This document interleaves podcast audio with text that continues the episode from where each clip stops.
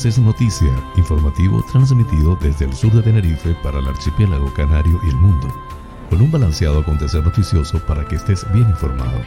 José Francisco González te brindará las noticias de una manera agradable y sin sobresaltos para que estés al día. Canarias es noticia porque la información es poder. Hoy es viernes primero de octubre. Feliz fin de semana y feliz comienzo de mes. Amigas y amigos, sean todos bienvenidos a este espacio informativo transmitido desde el sur de la isla de Tenerife por MDQ Radio Tenerife 107.6 FM en el dial a las 7 y a las 18 hora Canarias y en streaming por todas sus redes sociales. Desde ICOD de los Vinos Tenerife VIP a través de la website www.tenerifevipradio.com emite el noticiero a las 8 y a las 20 horas. Además, puedes acceder al programa cuando quieras por el portal informativo hellocanarias.es con las noticias más importantes del archipiélago canario, nacionales de España e internacionales. Soy José Francisco González y estoy muy complacido de llevarles este formato intentando les resulte balanceado, neutro y agradable a pesar del convulso mundo en que vivimos. Dicho esto, manos a la obra.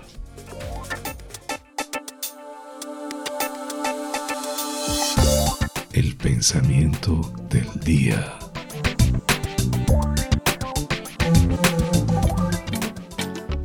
Si das luz, la oscuridad se irá por sí misma. Una reflexión de Erasmo de Rotterdam acerca de nuestra capacidad para hacer el bien y la repercusión que eso tiene en nuestras vidas.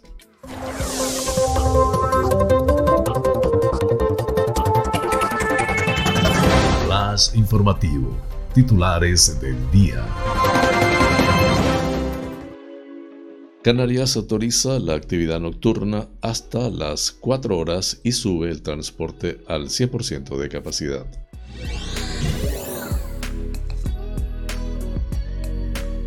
El Consejo Canario de Control de la Cadena Alimentaria se integra en la ICA,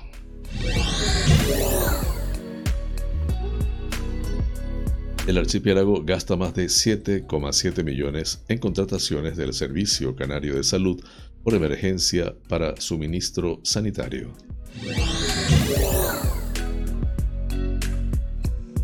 Bolaños garantiza en La Palma que la reconstrucción tras el volcán es una prioridad absoluta del gobierno.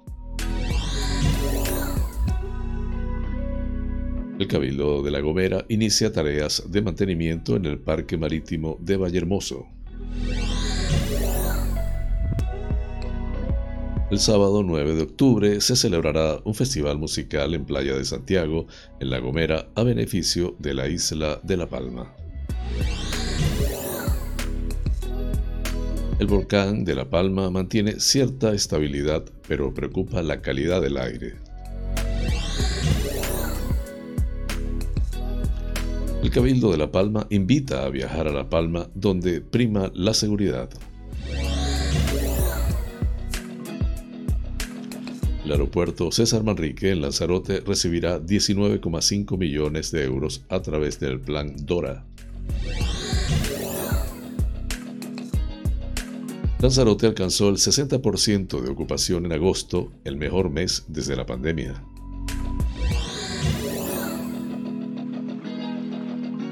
El Cabildo de Fuerteventura financia con 378.274 euros las obras de accesibilidad de la estación de guaguas de Morrojable.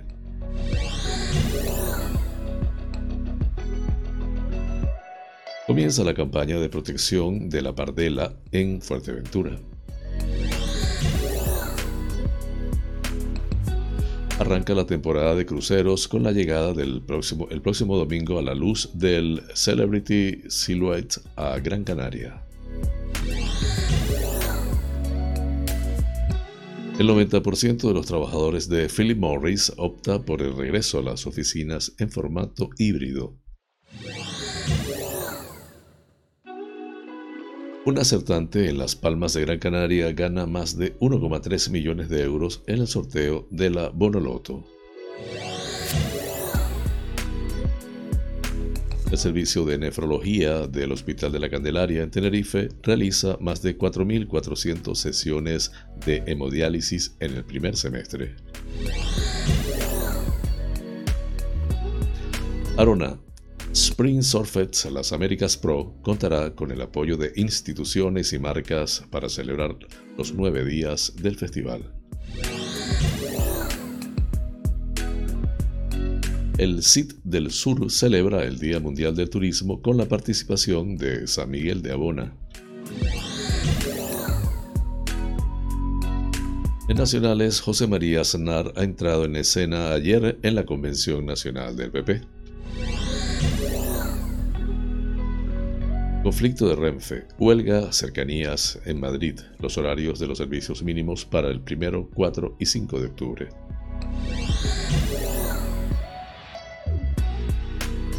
En internacionales, el Reino Unido apela a extransportistas británicos para evitar a inmigrantes.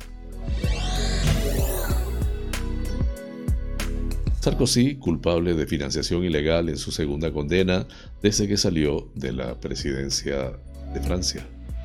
Así culminamos los titulares del día. Flash informativo. Noticias Comunidad Autonómica. El Consejo de Gobierno de Canarias ha acordado este jueves autorizar la apertura de locales de ocio nocturno, bingos y casinos hasta las 4 horas y sin necesidad de que los asistentes deban presentar el certificado COVID en las islas que se encuentran en nivel 1 y 2. Así lo ha señalado en rueda de prensa el viceconsejero de la presidencia, Antonio Olivera, quien ha apuntado que en las islas con nivel 3 el cierre será a las 3 horas y en las islas de nivel 4 a las 1 horas. Olivera ha apuntado que esta medida se toma ante la amplia mejora de las circunstancias epidemiológicas derivadas de la alta tasa de vacunación, más de 1,6 millones de personas y la caída de los contagios, si bien ha asegurado que el gobierno regional va a seguir defendiendo el decreto COVID en los tribunales el Tribunal Superior de Justicia Canario anuló la última aplicación de horario a los locales de ocio nocturno. Además, ha avanzado que también se ha aprobado aumentar la capacidad del transporte público al 100% en las islas con niveles 1 y 2. El Ejecutivo Canario ha aprobado este jueves en Consejo de Ministros la integración del Consejo Canario de Control de la Cadena Alimentaria en la estructura administrativa del Instituto Canario de Calidad Agroalimentaria ICA, tras una propuesta presentada de manera conjunta por las Consejerías de Agricultura, Ganadería y Pesca, de Sanidad, de Turismo, Industria y Comercio y de Administraciones Públicas, Justicia y Seguridad del Gobierno de Canarias.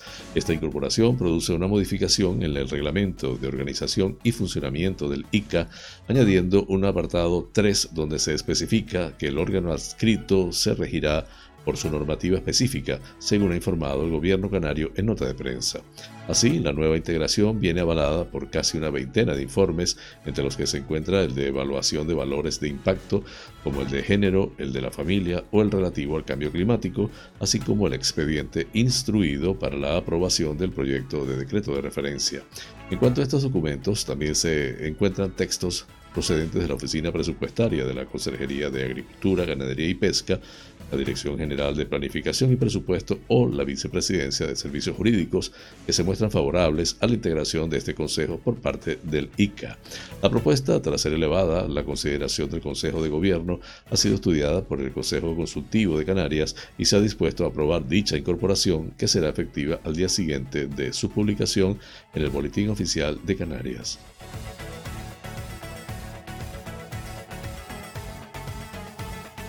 Consejería de Sanidad del Ejecutivo Canario ha informado este jueves en Consejo de Gobierno de que se ha gastado más de 7,7 millones de euros en las contrataciones realizadas por el Servicio Canario de Salud por el procedimiento para emergencia para suministrar medicamentos, productos sanitarios y materiales de protección para el personal de los centros sanitarios, impulsar servicios y ejecutar obras hospitalarias urgentes por la crisis sanitaria de la COVID-19. Las contrataciones han consistido en adquirir material sanitario de aislamiento para evitar riesgos de exposición, productos farmacológicos para el tratamiento de los pacientes, obtención y traslación, traslado de muestras, así como de equipos asistenciales de protección individual, entre otro material, por 7,741.086 euros. A ello añade que fue necesaria la contratación del servicio de control de acceso a aeropuertos canarios de viajeros procedentes del resto de España en los periodos del 1 de enero al 31 de marzo, del 1 al 4 de abril y del 15 al 30 de abril de 2021. La instalación y suministro de sistemas térmicos de control de temperaturas en estas instalaciones entre el 1 de enero y el 31 de marzo y el refuerzo del CAU para dar soporte a la ciudadanía en las cuestiones relacionadas con el certificado COVID de la Unión Europea, según ha informado el gobierno canario en nota de prensa. Asimismo, para avanzar en el proceso de vacunación, se contrató la sesión temporal de instalaciones y servicios adicionales como centros de vacunación del 21 de abril al 21 de junio.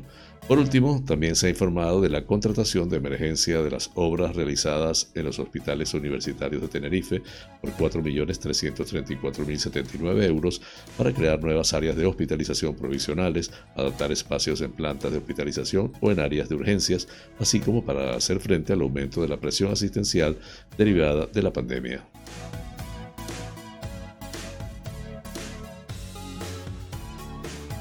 El ministro de la Presidencia, Relaciones con las Cortes y Memoria Democrática, Félix Bolaños, ha garantizado este jueves desde La Palma que la reconstrucción de los proyectos de vida de quienes lo han perdido todo por la erupción del volcán la isla es una prioridad absoluta para el gobierno. Así expresó su total solidaridad con la gente que lo está perdiendo todo, sus casas y sus enseres Estoy sobrecogido. La realidad es verdaderamente sobrecogedora porque no se está llevando solo casas y construcciones, sino que hay proyectos de vida muy afectados por esas coladas de lava que se llevan todo a su paso. Bolaños quiso dejar claro a los palmeros que el gobierno de España va a estar con ellos y que la isla de La Palma es una prioridad absoluta, así como que se está trabajando a contrarreloj para adoptar medidas para paliar lo ocurrido. Les vamos a acompañar en esta catástrofe en cooperación con todas las administraciones. El gobierno de España está trabajando como lo está haciendo el gobierno de Canarias, el Cabildo de La Palma y sus ayuntamientos. Todos estamos poniendo lo mejor de nosotros mismos para luchar contra el volcán y paliar, en la medida de lo posible, sus efectos, aseveró en declaraciones a los medios tras visitar las instalaciones del puesto de mando avanzado. Bolaños reconoció no saber aún cuántos días tendremos de emergencia, pero sí garantizó que están y seguirán trabajando con todas las fuerzas. Vamos a seguir trabajando cuando el volcán pare, porque para el gobierno es una prioridad absoluta, concluyó.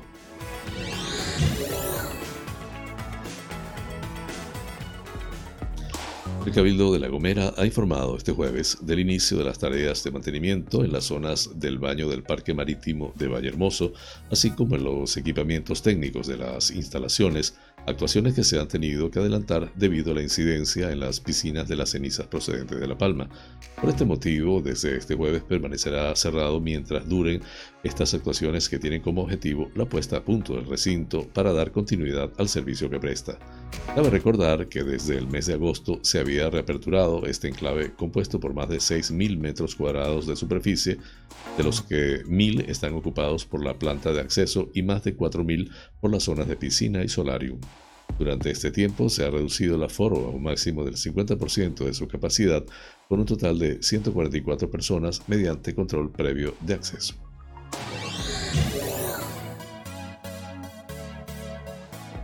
El Ayuntamiento de Alajeró, en La Gomera, y los grupos musicales del municipio organizan para el próximo sábado 9 de octubre un festival musical en la Plaza del Carmen de Playa de Santiago a partir de las 19.30 horas a beneficio de los vecinos palmeros afectados por la erupción del volcán, que les viene afectando ya desde hace más de una semana.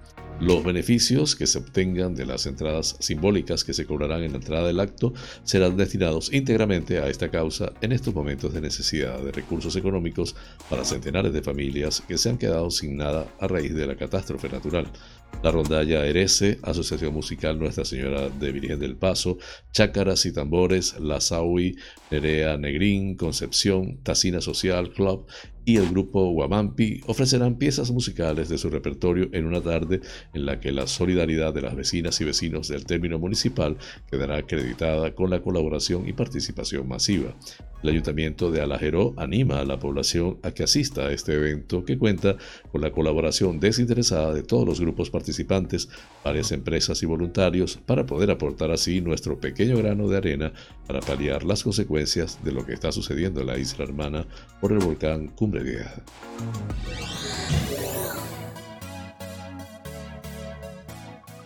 La erupción del volcán de La Palma se mantiene este jueves con cierta estabilidad gracias a la canalización de la colada de lava que va desde el cono hacia el mar, si bien preocupa la calidad del aire que en algunos momentos ha sobrepasado los umbrales de dióxido de azufre recogidos en la normativa vigente. Así lo ha informado en rueda de prensa el director técnico de PEVOLCA, Plan Especial de Protección Civil y Atención de Emergencias por Riesgo Volcánico de Canarias, Rubén Fernández, que revelará temporalmente a Miguel Ángel Marcuende, relevará temporalmente a Miguel Ángel Marcuende, quien ha recomendado a la población que extreme las medidas de seguridad con respecto a estas emisiones que van vinculadas al uso de mascarillas FPP2. También se aconseja usar lo menos posible los espacios abiertos, sobre todo en el municipio de Tazacorte, una recomendación que va dirigida principalmente a personas vulnerables, como pueden ser embarazadas, niños, personas mayores o con afecciones de origen respiratorio. No obstante, las condiciones meteorológicas que se esperan a partir de hoy viernes hacen que esta recomendación también se pueda extender a los llanos de Aridane y El Paso.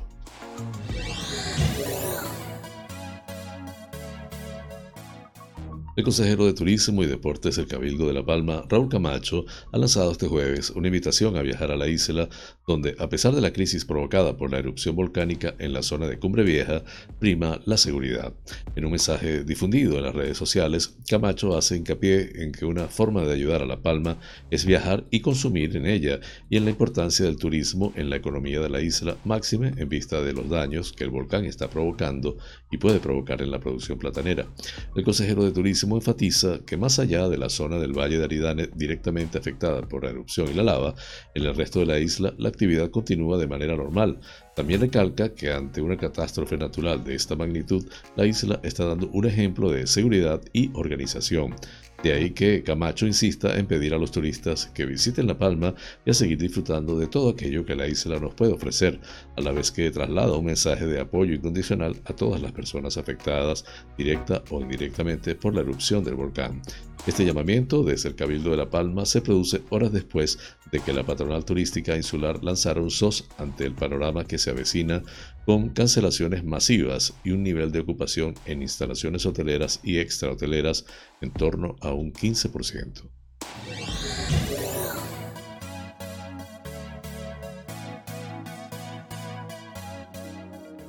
La presidenta del Cabildo de Lanzarote, María Dolores Corujo, ha celebrado la inclusión del aeropuerto César Manrique en el Plan DORA 2022-2026 del Ministerio de Transportes y Movilidad, lo que supone una inyección de 19,5 millones de euros en el recinto aeroportuario lanzaroteño. Corujo ha destacado que la inversión prevista, fruto del diálogo y la colaboración interadministrativa, favorecerá la adecuación del recinto a los retos y desafíos que se plantean al nuevo tráfico aéreo, el incremento de los estándares de seguridad y calidad en los servicios aeroportuarios y la mejora de la competitividad de la isla como destino turístico sostenible. Las actuaciones previstas en el plan DORA tendrán lugar sobre la plataforma y el campo de vuelos, así como en la propia terminal. Se realizarán intervenciones para incrementar la seguridad de los pasajeros y de los profesionales que trabajan en el César Manrique en Lanzarote, así como de la operativa de la navegación durante el periodo comprendido entre los años 2022 y 2026.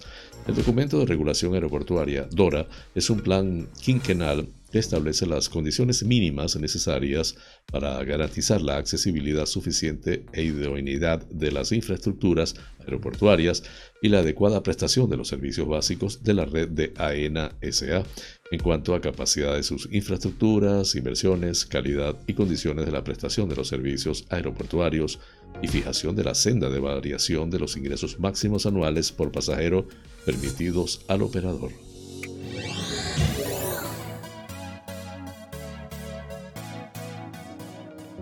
Lanzarote alcanzó el 60% de ocupación alojativa en el mes de agosto, de acuerdo con las cifras difundidas por el centro de datos. Se trata del mejor registro desde que estallara la pandemia de coronavirus en marzo del año pasado. En concreto, la isla registró un 60,2% de ocupación, más de 20 puntos por encima del segundo mejor mes, que fue julio. En los cinco primeros meses del año, Lanzarote registró una ocupación de entre el 11,1% y el 16%. En junio se empezó a notar más movimiento turístico con un 20,8% de ocupación y en julio se marcó un 39,3% de ocupación, preludio de un mes de agosto en el que también se contabilizaron más camas disponibles. Así, en el último mes se pusieron en el mercado 55.784 plazas alojativas regladas, la mayor cifra desde que estalló la pandemia de coronavirus. El peor mes del año fue febrero con 18.700 camas disponibles. No obstante, todavía faltaban en agosto por volver al mercado turístico unas 15.000 camas en relación con las cifras previas a la pandemia, cuando en Lanzarote había unas 71.000 plazas alojativas regladas.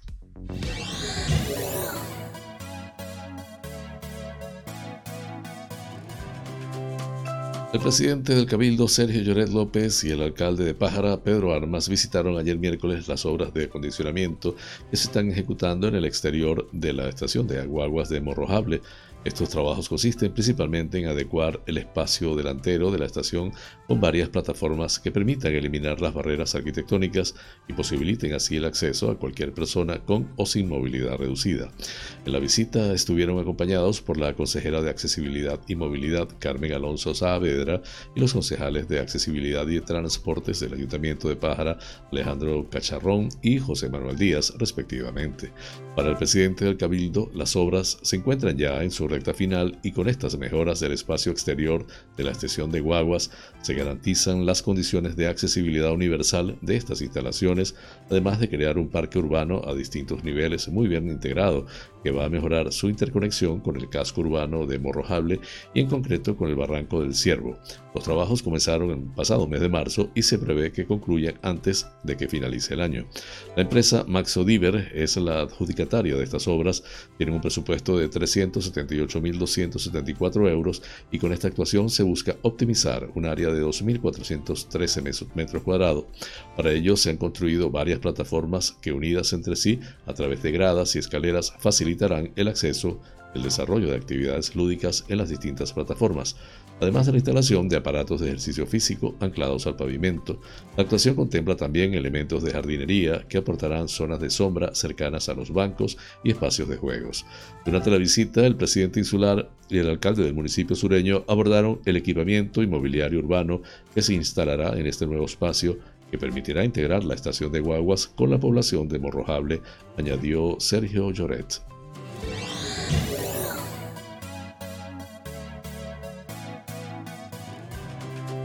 El Cabildo de Fuerteventura, a través de la Consejería de Sostenibilidad Medioambiental, ha puesto en marcha la campaña de protección de la pardela cenicienta de 2021, que se desarrolla cada año durante los meses de septiembre, octubre y noviembre. En esta época, los polluelos, tras 55 días de incubación de sus madres y unos 90 días en el, nido, comienzan a emprender los primeros vuelos. En este sentido, esta época es considerada como la más crítica para la especie por encontrarse amenazada por los depredadores, contaminación lumínica y la caza ilegal. A finales del mes de octubre, la pardela aprovecha la oscuridad de la noche, sale de sus nidos y se dirige al mar guiada por la luz de la luna. Debido a la contaminación lumínica de las costas, se deslumbran y desvían de su trayectoria natural, dirigiéndose hacia las poblaciones donde chocan con distintos obstáculos, farolas, luminarias, edificios, coches, etc., y caen al suelo. Aunque no hayan sufrido heridas, no son capaces de levantar el vuelo por sí solas, precisando ayuda para ello. Durante la campaña de la pardela cenicienta, del año 2020, gracias a la colaboración ciudadana e institucional, se registraron 243 servicios, devolviéndose 207 ejemplares a su hábitat natural. El municipio que presentó el mayor índice de reportes fue el de La Oliva, con 59%, seguido de Puerto del Rosario, con 20%, y Pájara, con 9%. La consejera de Sostenibilidad Medioambiental, Lola García, recuerda que para la protección y conservación de la especie es fundamental la colaboración y coordinación entre las administraciones y organismos públicos, asociaciones, colectivos, centros turísticos y ciudadanía en general.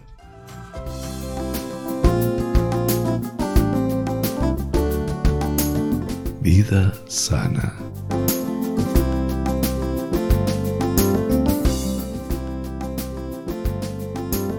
Hoy les hablo de los cinco alimentos que ayudan a nuestros pulmones. Estos son las manzanas. Desde hace siglos los humanos hemos asociado el consumo de esta fruta con una buena salud. La manzana contiene una buena proporción de agua, pero también de azúcares y de fibra, por lo que cuenta con bajo índice glucémico. Cada 100 gramos de esta fruta contienen solo 53 kilocalorías y por eso es un snack perfecto. Quita el hambre y no motiva el sobrepeso. Las manzanas, sin embargo, ocultan algo más.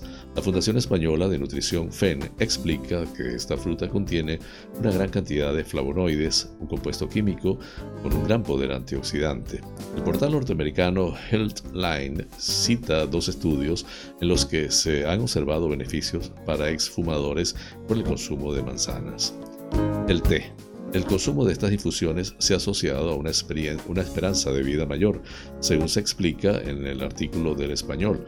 Los tés solos no tienen valor energético, es decir, no aportan ninguna kilocaloría, solo suponen energía si se combinan con leche o se les añade azúcar.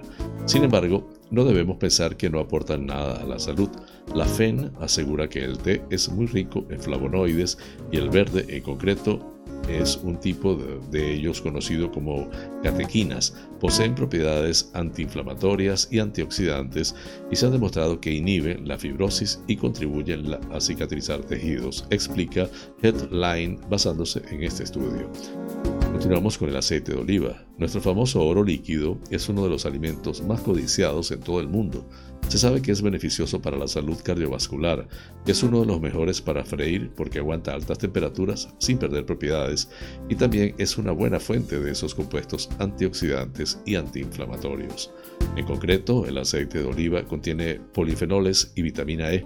Este estudio que aporta Healthline se llevó a cabo con 871 personas y se observó que aquellas que consumían una mayor cantidad de aceite de oliva tenían un menor riesgo de padecer asma.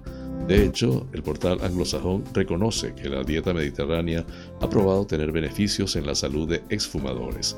El yogur natural, pese a que muchos de nosotros terminamos nuestras cenas con un yogur de postre, no todos valen es el natural de toda la vida, sin añadirle una cucharada de azúcar, el que aporta beneficios para nuestra salud.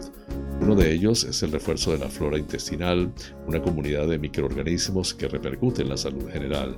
Pero además los yogures contienen una buena cantidad de minerales, destacan entre ellos el calcio, el potasio, el selenio y el fósforo, cuatro elementos que se han relacionado estrechamente con un efecto protector frente al riesgo de padecer EPOC, según explica Healthline con este estudio. Por último, las anchoas.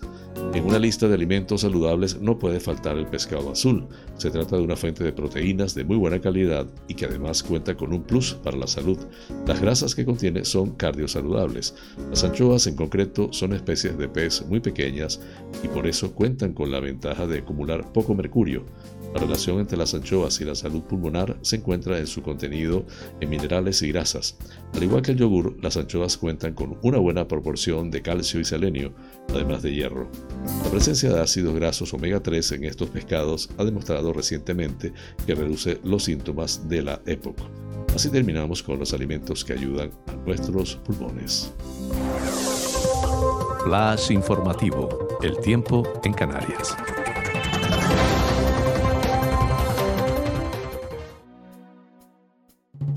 En zonas bajas del norte de las islas de mayor relieve, intervalos nubosos con predominio de los cielos poco nubosos en horas centrales y de la tarde. En el resto de zonas, poco nuboso o despejado. Probable calima ligera, especialmente en las islas orientales. Temperaturas en ascenso, que podrán ser notables en zonas del interior de las islas de mayor relieve y oeste de Fuerteventura.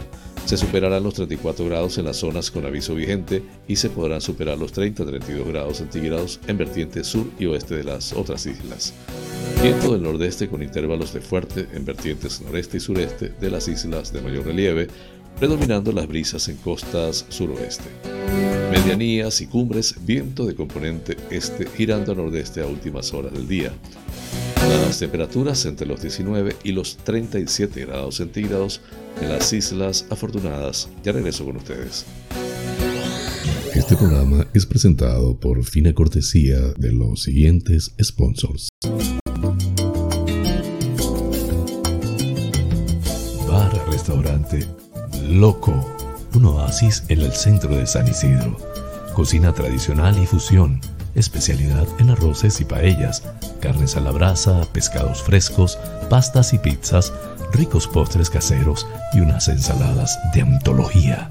Disponemos de una terraza interior chill out de 120 metros para que disfrutes de nuestra vibrante coctelería en un confortable ambiente muy acogedor. Atendemos celebraciones familiares, bautizos, bodas, comuniones, cumples, divorcios, en fin, bar-restaurante. Loco, un oasis en San Isidro. Calle Saltadero, número 7, San Isidro.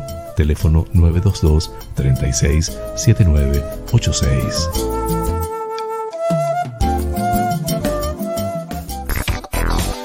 Wheeler Dealer Las Chafiras. Venta de vehículos de ocasión seminuevos con seguro, traspaso y garantía. Recibimos tu actual vehículo como parte de pago con una tasación justa. En traspasos y matriculaciones de autos de otros países somos expertos. Déjanos el papeleo y disfruta tu coche al máximo. Además, en Wheeler Dealer Las Chafiras hacemos mantenimiento pre-TV, mecánica ligera, cambio de aceite y filtro de tu coche con un servicio profesional y a precios inigualables. Visítanos en Avenida Tembel 49 Las Chafiras, teléfono 922-736-451 o visítanos en nuestra website www.wheelerdealertenerife.com. Wheeler Dealer Las Chafiras. Ven, conócenos y compruébalo.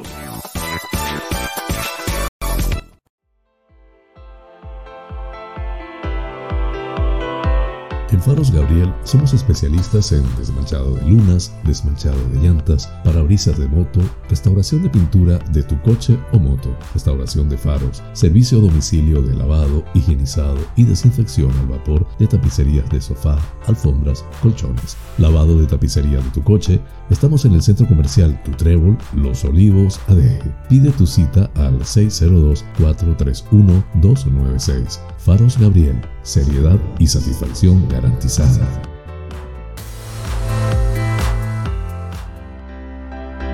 Tal día como hoy, es Efemérides.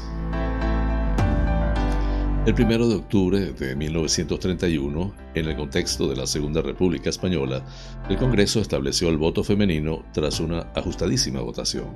La gestión de si las mujeres debían tener el derecho a votar en las siguientes elecciones llevaba tiempo discutiéndose en la Cámara y había suscitado tantos apoyos como detractores e incluso los sectores más progresistas tenían sus dudas ya que pensaban que la mujer menos formada y más influenciable por los poderes de la Iglesia volcaría su voto en la derecha y podría poner en peligro el sistema republicano en su totalidad.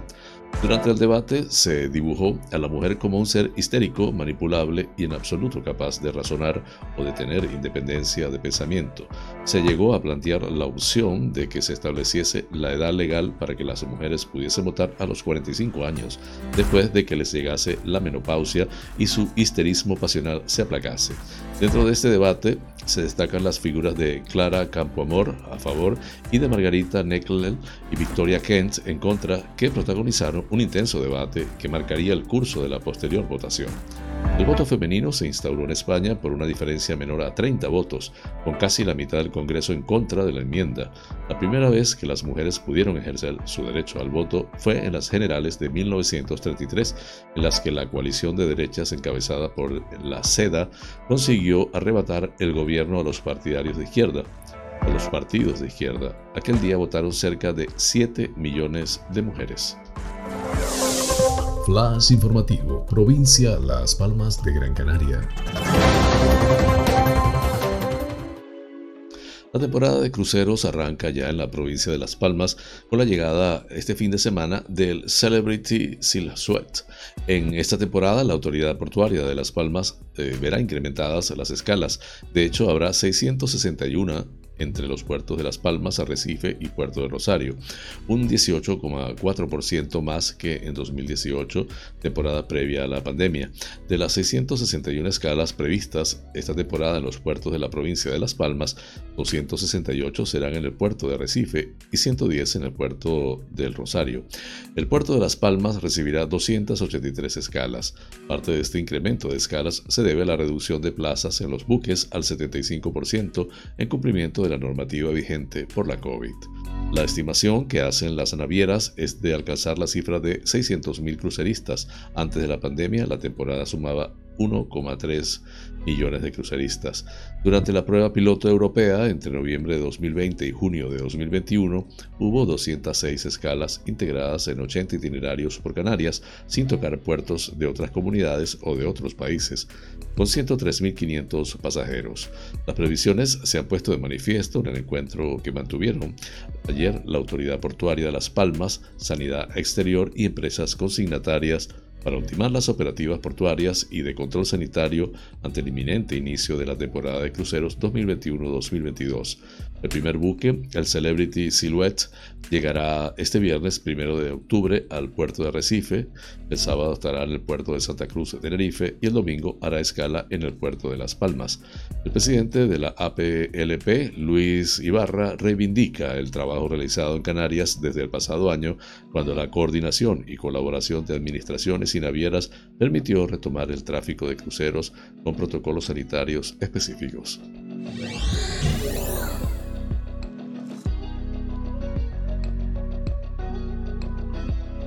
El 90% de los trabajadores de Philip Morris Spain en Canarias ha optado por el regreso a las oficinas de Las Palmas de Gran Canaria y de Santa Cruz de Tenerife en formato híbrido a partir del 4 de octubre, según ha informado la entidad en un comunicado.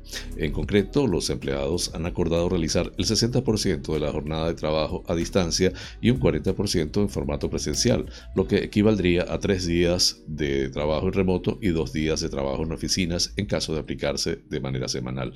Por su parte, mientras nueve de cada diez empleados, al ser preguntados por la compañía, han elegido este modelo, el resto volverá en formato totalmente presencial en oficinas. Al respecto, la directora de People and Culture de la empresa, Patricia Guizasola, ha comentado que este regreso se hará manteniendo todas las medidas de seguridad necesarias y escuchando la voz de todos los empleados que mayoritariamente prefieren un modelo híbrido capaz de combinar lo mejor del trabajo a distancia y del presencial. Como compañía, estamos convencidos de que este formato nos va a ayudar a avanzar más y mejor hacia un futuro libre del humo del cigarrillo, aseveró.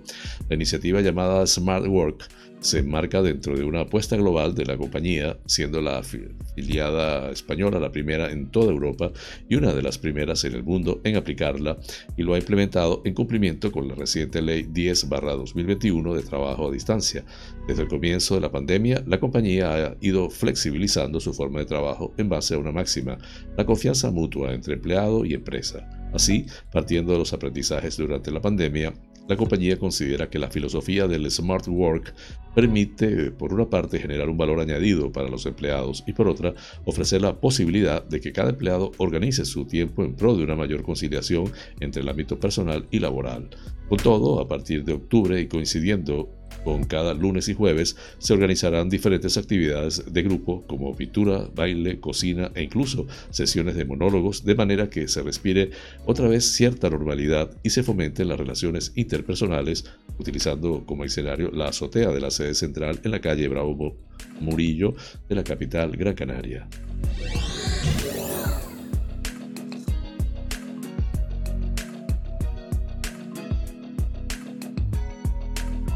El dueño de un boleto de la Bonoloto validado en Las Palmas de Gran Canaria percibirá más de 1,3 millones de euros al haber sido el único acertante de primera categoría en el sorteo celebrado este miércoles, según informó Loterías y Apuestas del Estado.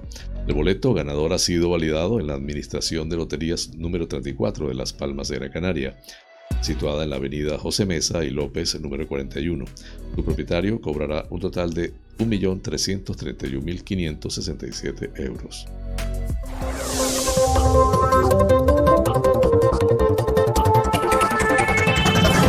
Flash informativo, provincia Santa Cruz de Tenerife.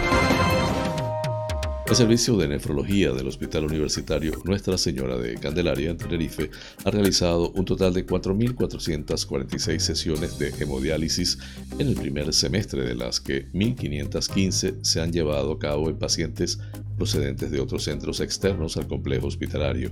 La diálisis es un tratamiento de varias horas de duración que consiste en sustituir la función de los riñones cuando estos no pueden realizarla por sí solos, lo que incluye la filtración de toxinas en la sangre y el exceso de líquido que no se elimina a través de la orina.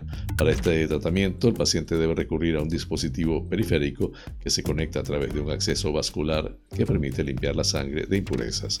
El doctor Manuel Macías, jefe del servicio de nefrología, pone en valor el trabajo del equipo de casi 20 profesionales que desempeñan esta labor en la, unidad, en la unidad de diálisis, donde se realizan los tratamientos de hemodiálisis. Gracias a la coordinación realizada en esta unidad, no solo se ha podido atender a los pacientes propios del complejo hospitalario, sino también a otras personas procedentes de otros centros externos y que han requerido de esta terapia durante su estancia en el Hospital de la Candelaria por motivos diversos, como por ejemplo ingreso hospitalario o intervenciones, intervenciones quirúrgicas, apuntó. En este sentido, el jefe del servicio de nefrología resalta la importancia de llevar a cabo este tipo de tratamientos, especialmente en una época complicada debido a la pandemia por COVID-19, donde los pacientes de diálisis tienen más riesgo. En la actualidad, esta técnica junto con la diálisis peritoneal son las principales opciones terapéuticas para las personas que han sido diagnosticadas de enfermedad renal crónica hasta que puedan recibir un trasplante.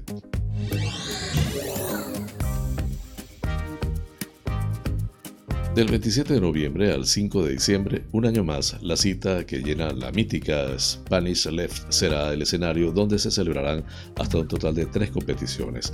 Las Américas Open, valedero para la Liga Fest Surfing y la Liga Iberdrola Fest Surfing, Euromaster Open y Lifting Board Festival Toda esta organización no sería posible sin el apoyo de los patrocinadores.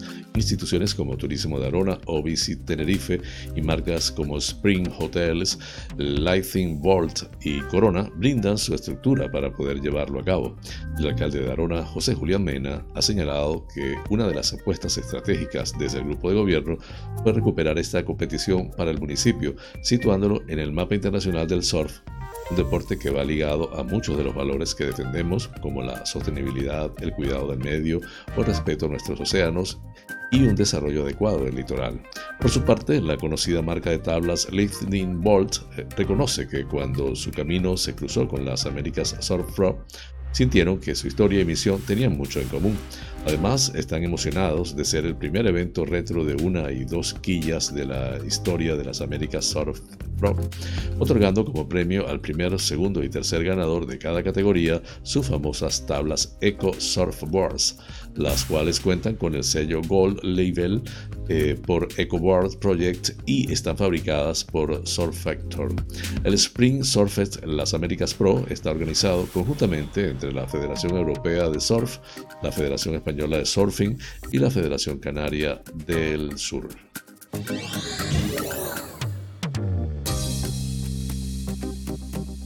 El CIT Sur, en colaboración con AENA, Aeropuerto Tenerife Sur, celebraba recientemente el Día Mundial del Turismo, una celebración que cada año cuenta con la participación de diferentes municipios del sur de la isla, entre los que se encuentra el de San Miguel de Abona.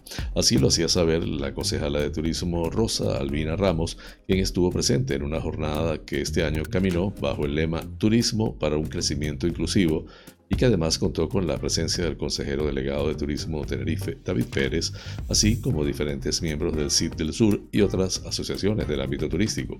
La celebración, que contó con exposiciones de artesanía y vestimenta tradicional, entre otras, pudimos eh, encontrarnos con el stand de Turismo San Miguel, en el cual se ofreció vinos y dulces variados a los turistas que durante todo el día transitaron por la zona de llegadas de la terminal del aeropuerto, apostando así por la promoción y oferta de productos locales.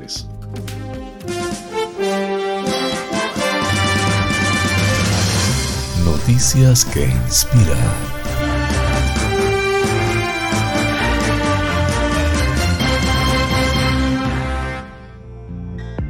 Familia de Wisconsin agradece a su hijo adolescente que sacara a sus cuatro hermanas pequeñas cuando su casa se incendió a principios de este mes. El joven héroe Briar Omar, de 13 años, y sus hermanos percibieron el olor a humo minutos, minutos después de que sus padres salieran al supermercado a recoger la cena el 5 de septiembre. Mis hermanas y yo olimos humo y miré detrás mío y el corralito estaba en llamas, dijo Briar a The Epoch Times. Kelly Omar, de 35 años, y su esposo Jay, de 34, estaban en Fort Winds Market comprando artículos para la cena cuando ella recibió una llamada de su hijo. Era Briar y me dijo que llamara al 911 que la casa se estaba incendiando, dijo Kelly, defensora de rehabilitación al periódico. Entonces mi esposo y yo salimos corriendo inmediatamente de la tienda y cuando llegué a casa toda mi casa estaba en llamas. Al regresar a casa, los padres vieron que sus hijos estaban a salvo en el bar del otro lado de la calle. Brian actuó rápidamente y sacó a tiempo a sus hermanas, incluida una de seis meses, aunque no pudo salvar la casa. Reuní a todas mis hermanas y las saqué afuera de la puerta y luego volví a entrar corriendo y saqué el extintor de debajo del lavadero, relató Brian. Luego intentó apagarlo y lo logré por unos 3 o 5 segundos. Luego se encendió en llamas aún más grandes. Había demasiado humo hasta el punto de que no podía respirar, no podía ver, añadió. En ese momento sentí que mi perrita se acercó a mí, la agarré y me la sacó por la puerta. Aunque nadie resultó herido en el incendio, los Omar lo perdieron prácticamente todo, todas sus pertenencias. Perdí mi Xbox, perdí mi peluche que tenía desde que era un bebé, perdí muchas de mis figuras de acción y el vaso de recuerdo de mi amigo que falleció cuando yo tenía 5 años, dijo Brian. Las fotos de la familia, incluidas las del padre de Kelly cuando estaba en el ejército, desaparecieron. Esa misma noche, mi padre tuvo un ataque al corazón y lo trasladaron por aire, añadió Kelly. Recibimos una llamada poco después del incendio de la casa. En ese momento la realidad me golpeó. Todo lo que tenía de él estaba en la casa, así que me sentí destrozada. Los bomberos aún están investigando la causa del incendio, aunque se cree que fue provocado por una toma de corriente, según la madre. La familia está afrontando la tarea de reconstruir sus vidas y actualmente está buscando una vivienda. Afortunadamente, la comunidad les ha donado objetos y un vecino de la zona les ha ofrecido una casa rodante para alojarse por el momento. Fuente de Epoch Times en español. Flash informativo. Noticias nacionales. José María Sanar ha entrado en escena ayer en la Convención Nacional del PP que ha hecho parada este jueves en Sevilla. El expresidente ha compartido con Pablo Casado la mesa titulada La fortaleza de las instituciones, después que Mariano Rajoy se sentara el lunes pasado en Santiago en la economía y el empleo. Así, los dos expresidentes del gobierno y del PP han cerrado filas con Casado para fortalecer su liderazgo. Nada más empezar, a Sanar ha asegurado Casado que va a ser presidente del gobierno y lo hará bien. En su coloquio con Aznar, Casado ha puesto sobre la mesa las cinco crisis de España, la económica, la institucional, la territorial, la internacional y la social. Ha sido al hablar de las crisis territorial, cuando Aznar ha remarcado que España es una nación, no siete, ni tres, ni diecisiete, ni veinticinco, una, una nación plural, pero una constitutivamente plural, pero una ni es un Estado plurinacional, ni un Estado multinivel, ni la madre que los parió. También se ha referido al uso del castellano y ha sido tajante. Hay una lengua común en España, el español, lo dice la Constitución, y hay lenguas cooficiales en las comunidades autónomas donde se habla. El catalán es cooficial en Cataluña y el euskera en el País Vasco, pero no son cooficiales en Madrid o Sevilla. Por tanto, en las instituciones nacionales de Madrid se habla en castellano. Al hablar de la crisis económica, Azanar ha remarcado que es clave tener una grandísima ambición reformista, ejercer el liderazgo y decir con claridad a la gente el proyecto que tienes. Al hacer un análisis de la situación económica, ha elogiado la reforma de pensiones de Fátima Ibáñez, ha recordado, sin mencionar a Rajoy, además ha advertido de que el sistema de pensiones es insostenible tal y como está. A juicio de Aznar, España necesita poner la casa en orden, una tarea que ha encomendado a Casado. Ahora, ha dicho, es un país desordenado y ordenarla es básico, así como tener un pensamiento estratégico claro, saber dónde están los intereses y ponerse a ello. Eso se llama también ejercer el liderazgo. El expresidente del gobierno ha lanzado críticas directas al gobierno de Sánchez, por ejemplo, por su reforma educativa. Es imposible hacer más tonterías, pero también por ningunear al Parlamento. También ha criticado la posición del Ejecutivo respecto a la justicia y ha subrayado que un juez que sale de la carrera para dedicarse a la política no puede volver a ser juez. Además, ha defendido la derogación de la ley de memoria democrática porque es una incitación al odio y al enfrentamiento. Dentro de la lista de deberes que ha puesto delante de Casado, ha añadido la reforma energética. Hay que hacerla antes de que acabemos todos locos.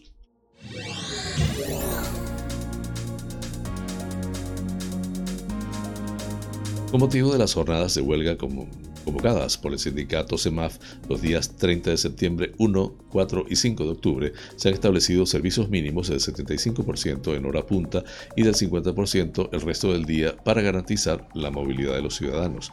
Con respecto a los trenes de media distancia, se establecerá una medida del 65% de los servicios habituales, mientras que en los de alta velocidad y larga distancia el 72%.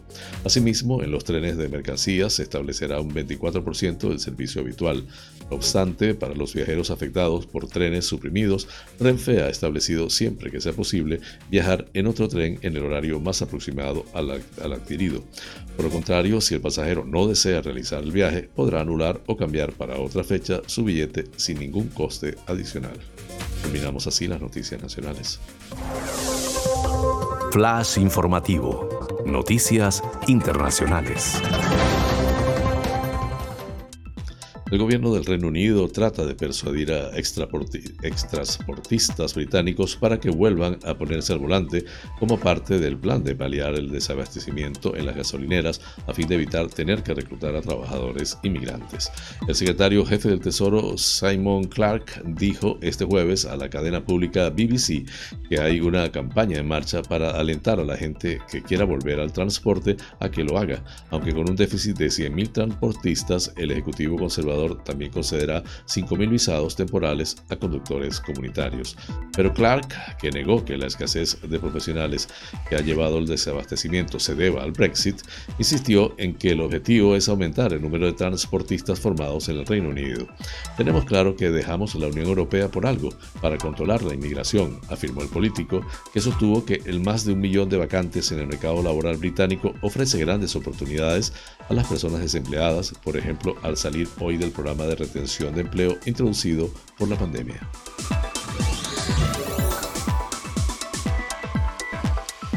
El expresidente francés Nicolas Sarkozy fue considerado este jueves culpable de financiación ilegal de su campaña del 2012, siete, meses después de haber sido condenado por corrupción y tráfico de influencias. El tribunal consideró que el jefe del Estado francés entre 2007 y 2012 se benefició de un sistema de doble contabilidad puesto en marcha para poder superar los límites de gasto impuestos por la ley francesa. Este nuevo revés judicial se produce siete meses después de que Sarkozy fuera condenado en primera instancia a tres años de cárcel, dos de ellos exentos de cumplimiento y el otro en arresto domiciliario por corrupción y tráfico de influencias. La jueza Caroline Vigier ha resaltado que Sarkozy conocía el montante legal del tope de gasto y ha dicho que fue advertido por escrito del riesgo de superarlo a través de dos notas, según ha informado el diario francés Le Monde. En este sentido, ha hecho hincapié en que Sarkozy conocía las cuentas de su campaña y ha añadido que el gasto superó el límite por más de 16,2 millones de euros.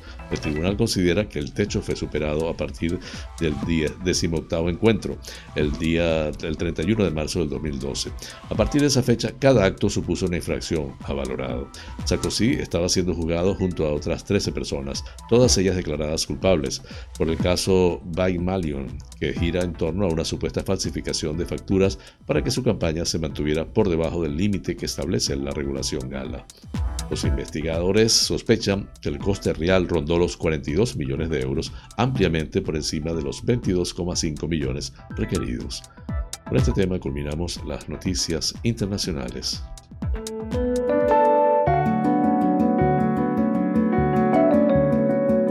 Los astros hablan. Un viaje por el maravilloso mundo de los signos del zodiaco. Aries. Es un día para centrarte en la familia y en el hogar.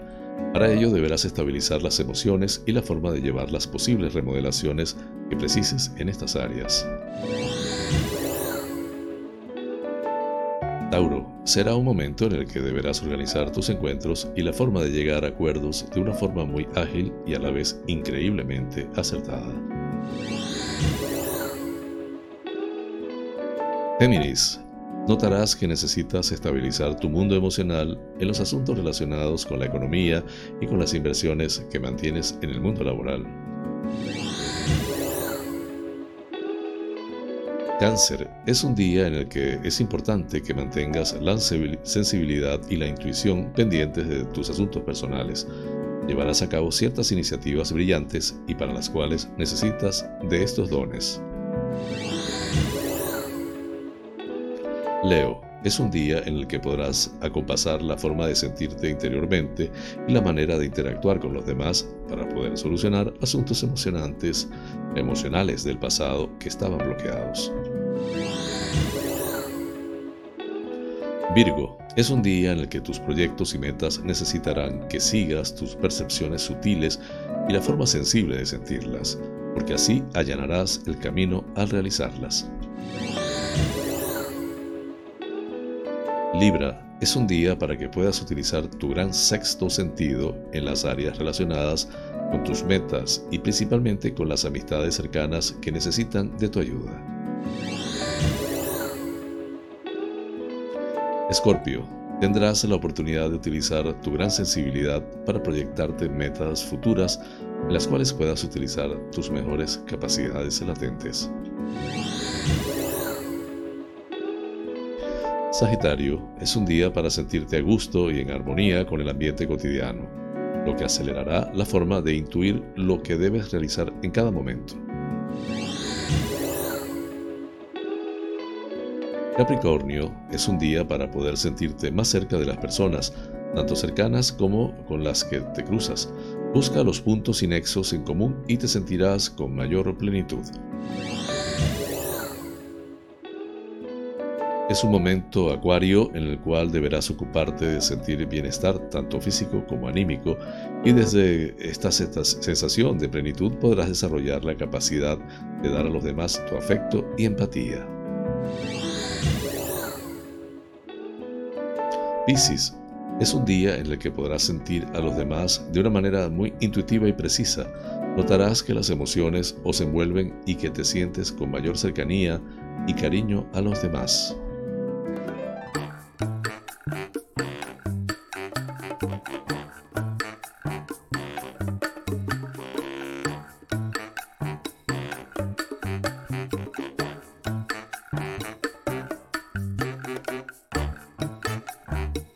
Amigas y amigos, hemos llegado al final del programa, deseando les haya sido de su agrado.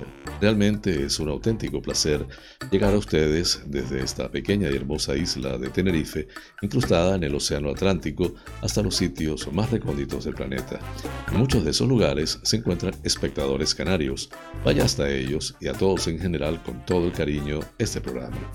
Por mi parte, les invito para el próximo lunes a la misma hora y por el mismo lugar para encontrarnos con el acontecer de las Islas Canarias y del mundo. En la dirección, producción y presentación del informativo, que tuvo el inmenso placer de acompañarles, José Francisco González, como siempre invitándoles a suscribirse a mi canal de YouTube, Canarias es Noticia en directo, dar un like si les parece, activar la campanita para recordarles cada nueva emisión del noticiero y compartirlo. Así pues, me despido con la eficaz frase, es mejor ocuparse que preocuparse. Hasta el lunes y feliz fin de semana.